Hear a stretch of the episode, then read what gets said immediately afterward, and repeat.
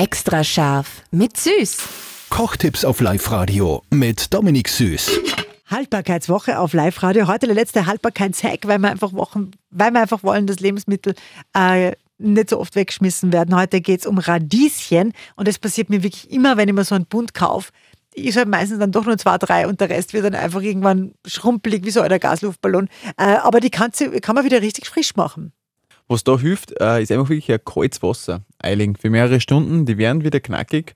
Oder was ich sogar, was nur ist, wie sie länger halten im Kühlschrank, ähm, ist einfach mit in ein Salzwasser im Kühlschrank reintun und das hilft dann einfach und da halten sie ein paar Tage länger.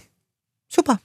Das ist wirklich cool, ja. Voll gut. Und was auch cool ist, die Blätter kann man auch gleich verwerten zum Beispiel. Die sind jetzt nicht schlecht oder so. Die kann man waschen, kann man so einen Salat draus machen, kann man eine grüne Radieschensuppe machen. Auch voll geil. Ja, das haben wir schon mal gemacht. Das Ja, Rezept gibt's gibt's auf liveradio.at.